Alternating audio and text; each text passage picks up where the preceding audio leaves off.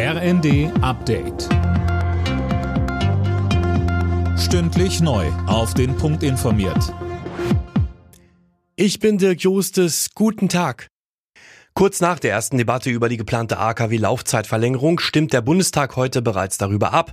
Die Einzelheiten hat Finn Riebesell. Um für Entlastung in der Energiekrise zu sorgen, sollen die drei verbliebenen Meiler in Deutschland statt bis zum Jahresende noch bis Mitte April weiterlaufen.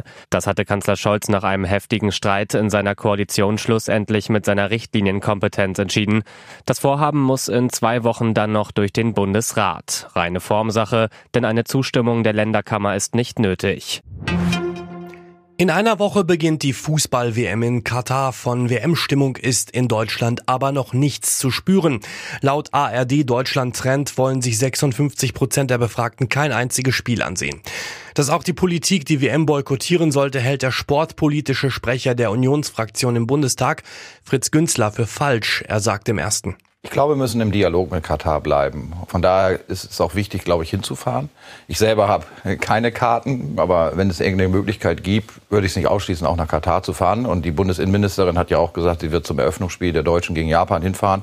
Und das halte ich für richtig. Der Aufbau der Flüssiggasterminals gefährdet den Ausbau der Erneuerbaren. Das haben Klimaschützer auf der Weltklimakonferenz in Ägypten kritisiert. Außenstaatssekretärin Jennifer Morgan erklärte dagegen im ersten, die LNG-Infrastruktur solle künftig auch für grünen Wasserstoff genutzt werden. Ob Köln, Mainz oder Düsseldorf, zigtausende Jecken und Narren stürmen heute um 11.11 Uhr die Karnevalshochburgen in Deutschland. Nach zwei Jahren Corona-Einschränkungen hoffen die Vereine und Feierwütigen wieder auf eine normale Session. Alle Nachrichten auf rnd.de